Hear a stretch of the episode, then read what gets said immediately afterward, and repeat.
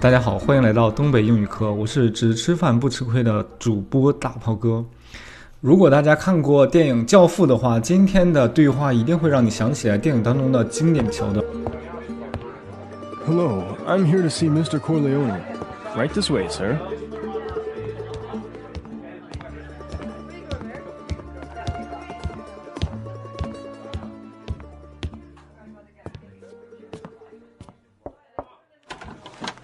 Johnny, what can I do for you? Mr. Corleone, I'm really sorry to trouble you, but I need your help. Anything for you, Johnny. Your father was like a brother to me. Well, sir, you see, this recession has hit me pretty hard. I lost my job and I'm in a lot of debt. I see.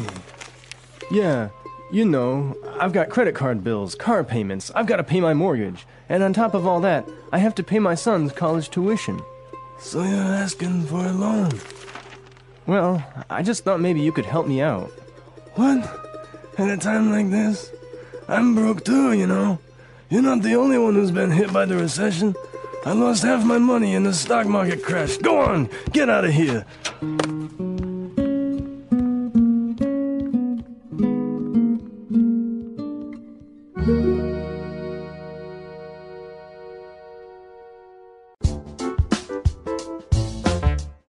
啊，今天的对话，无论是背景音乐还是演员的配音，都一下子把我们拉回了那个经典的电影《教父》。呃，好了，不管拉回到哪儿，我们的知识点还是要画的。呃，首先第一个知识点叫 recession。recession 呢是衰退，一般指经济衰退。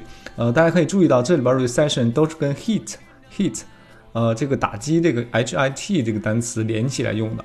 这里面说 this recession has hit me pretty hard。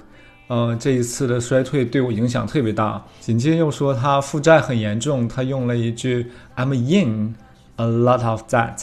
呃，他说在负债当中 in 用 in 和 debt 连用，表示我自己的负债很严重。紧接着他又说呀，他说了几个非常关键的一个负债相关的词，比如说我的信用卡叫 credit card bills，信用卡账单；car payments。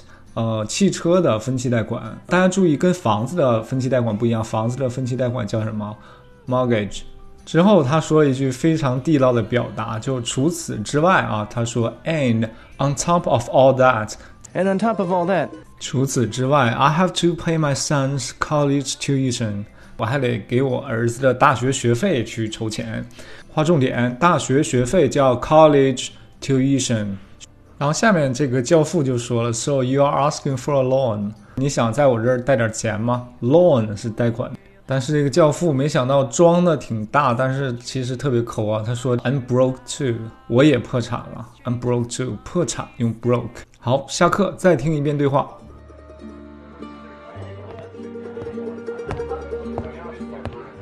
hello, I'm here to see Mr. Corleone.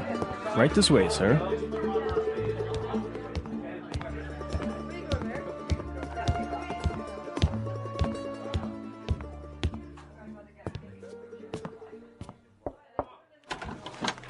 Johnny, what can I do for you? Mr. Corleone, I'm really sorry to trouble you, but I need your help.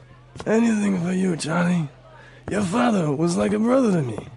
Well, sir, you see, this recession has hit me pretty hard. I lost my job and I'm in a lot of debt. I see. Yeah, you know, I've got credit card bills, car payments, I've got to pay my mortgage, and on top of all that, I have to pay my son's college tuition. So you're asking for a loan? Well, I just thought maybe you could help me out. What? At a time like this? I'm broke too, you know. You're not the only one who's been hit by the recession. I lost half my money in the stock market crash. Go on, get out of here.《